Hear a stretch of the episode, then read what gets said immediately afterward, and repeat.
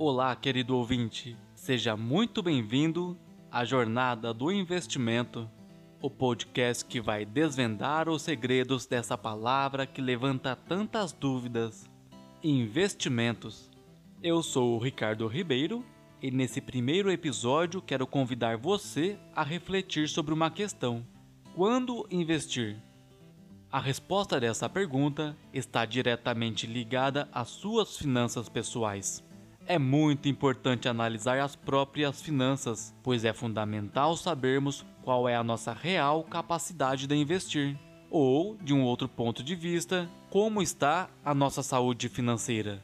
O saldo da sua conta bancária vai determinar se já é hora de iniciar o seu projeto de investimento ou se é o momento de um olhar mais cauteloso para suas finanças. Esse é o ponto de partida da metodologia necessária para planejar seus primeiros passos como investidor. Qualquer decisão ou ação sem o conhecimento das próprias finanças pode ser desastroso para o seu futuro financeiro. Vamos então entender um pouco mais para podermos avançar em nossa reflexão. Os conceitos básicos para avaliar a saúde das nossas finanças são os seguintes: receitas é a renda fruto de algum trabalho, o salário, por exemplo. Despesas são os custos fixos mensais, aluguel, luz, água. Agora, passivos, tudo aquilo relacionado a gastos e dívidas contraídas com um determinado prazo de validade. Um carnê, fatura do cartão de crédito, uma renegociação de dívida, etc. Já os ativos é a renda fruto de um investimento, uma aplicação financeira ou um imóvel, dependendo do motivo de sua aquisição. Neste caso, para receber rendimentos através de aluguel. Sabendo agora quais os elementos que compõem a fórmula das nossas finanças, podemos determinar o nosso fluxo de caixa, a entrada e saída do dinheiro em nosso orçamento. Para isso, a fórmula é muito simples soma-se receitas e eventuais ativos, e desse resultado subtrai-se o valor da soma dos passivos e despesas. O resultado final dessa equação é a sua capacidade de constituir mais ativos, ou seja, de gerar mais renda a partir de um determinado investimento. Claro, desde que o resultado dessa fórmula seja positivo. A princípio, não importa tecnicamente qual o valor do investimento, desde que não comprometa suas finanças pessoais. Agora, se o resultado for negativo, é o momento de olhar com cuidado para cada despesa, a fim de reduzir os gastos até equilibrar a equação e atingir um saldo positivo. A capacidade de se organizar financeiramente é necessária para qualquer projeto de vida que esteja relacionado com rentabilidade financeira. Bem, agora que conhecemos os elementos que compõem a fórmula das nossas finanças e conseguimos determinar o fluxo de caixa do nosso orçamento, é hora de acrescermos uma outra variável: o tempo. Investimento está indiscutivelmente ligado ao tempo. É necessário tempo para que se possa criar um patrimônio de ativos ou para se tornar rico, se assim vocês preferirem. O físico Albert Einstein disse que os juros compostos são a força mais poderosa do universo e a maior invenção da humanidade, porque, segundo ele, permite uma confiável e sistemática acumulação de riqueza. Horas, se Einstein disse, há alguma verdade nisso. E para se valer da força dos juros compostos descrita por Einstein, é preciso paciência, pois é preciso tempo para que eles façam o seu trabalho. Neste caso, o importante é sempre investir objetivando o médio e o longo prazo, mirando sempre para o futuro e tudo que o envolve, bem-estar da família e envelhecer com uma boa qualidade de vida são alguns dos objetivos da grande maioria dos mortais. É preciso sair da ingrata fórmula de trabalhar para apenas pagar boletos e sobreviver. É urgente alcançarmos a milagrosa fórmula dos juros compostos, agregando ativos nos nossos hábitos financeiros, para constituir um patrimônio e independência financeira, ao invés de acumularmos passivos que consomem cada vez mais as receitas. Se não abrirmos nossa mente para entendermos as finanças, não vamos conseguir distinguir claramente um ativo de um passivo, o que nos dá dinheiro e o que nos tira dinheiro. Horas, mas afinal, o que é de fato o termo finanças? Serão fórmulas matemáticas e conceitos complexos que só servem para enriquecer banqueiros com juros abusivos? Ou será que é algo que está intrínseco em nossa vida? Pois, apesar de fundamental, apenas uma esmagadora minoria consegue se valer dos seus conceitos básicos, ativos e passivos, receitas e despesas. E isto, querido ouvinte, independe do grau de instrução de cada indivíduo. Todos possuem a capacidade instintiva de elaborar suas finanças, porém, poucos dão a atenção necessária para o assunto. Dito isto, quero dividir com vocês um breve resumo sobre as minhas impressões do livro Pai Rico, Pai Pobre, do empresário, escritor e investidor americano Robert Kiyosaki, para tentar fazer uma analogia sobre o conteúdo desse best-seller. Segundo o autor, todas as pessoas possuem hábitos financeiros. Essa definição, inclusive, dá nome ao título da obra. Kiyosaki tem dois pais, um biológico e o outro por consideração. E ainda criança, recebe conselhos financeiros dos dois. O pai biológico é um professor acadêmico muito bem sucedido, o que lhe confere um excelente salário. Acontece que o professor tem a concepção de que deve usufruir de seus rendimentos de maneira imediatista, priorizando os luxos e o conforto que seu alto salário pode oferecer. E assim adquirir uma casa maior, um carro novo e amplia seus limites de crédito de maneira constante. Resumindo, ele acumula passivos cada vez maiores e, consequentemente, precisa trabalhar cada vez mais, com a exclusiva finalidade de arcar com as suas despesas. Apesar do pai biológico de Robert estar longe de ser uma pessoa pobre, o autor o classifica como o pai pobre, por causa do hábito de pensar somente nos luxos momentâneos da vida e pelo acúmulo descontrolado das dívidas.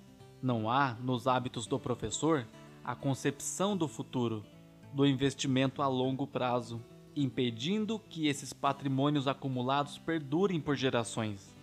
Na hipótese de uma drástica redução salarial, de uma incapacidade total ou parcial de exercer a sua profissão, ou mesmo da possibilidade de ficar desempregado, o pai pobre não terá segurança e estabilidade financeira afogando-se em dívidas impagáveis e muito superiores às suas provisões. Já o pai por consideração, obviamente aqui denominado pai rico, possui hábitos completamente diferentes do pai pobre, principalmente por compreender que não basta viver o agora, mas sim planejar a vida no futuro, constituindo ativos em sua vida. Ele é um pequeno empreendedor com um grau de instrução acadêmico modesto e ensina Robert que para ter uma vida plena é preciso tranquilidade, tanto no presente quanto no futuro, pois quanto mais a idade avança, a disposição para o trabalho diminui e as possibilidades do corpo falhar e então impedir, total ou parcialmente, sua capacidade de produzir e ganhar dinheiro aumentam consideravelmente. O pai, por consideração de Robert, está satisfeito com sua casa atual. Apesar de precisar de alguns reparos, seu lar é aconchegante e lhe traz boas recordações. Seu automóvel não é zero quilômetro, mas é mais do que o suficiente para suas necessidades pessoais e profissionais, além de lhe conceder um certo grau de luxo e comodidade. Ele concentra seus esforços a empreender e a fazer o dinheiro trabalhar a seu favor porque, segundo ele, quanto antes começar com os ativos, melhor.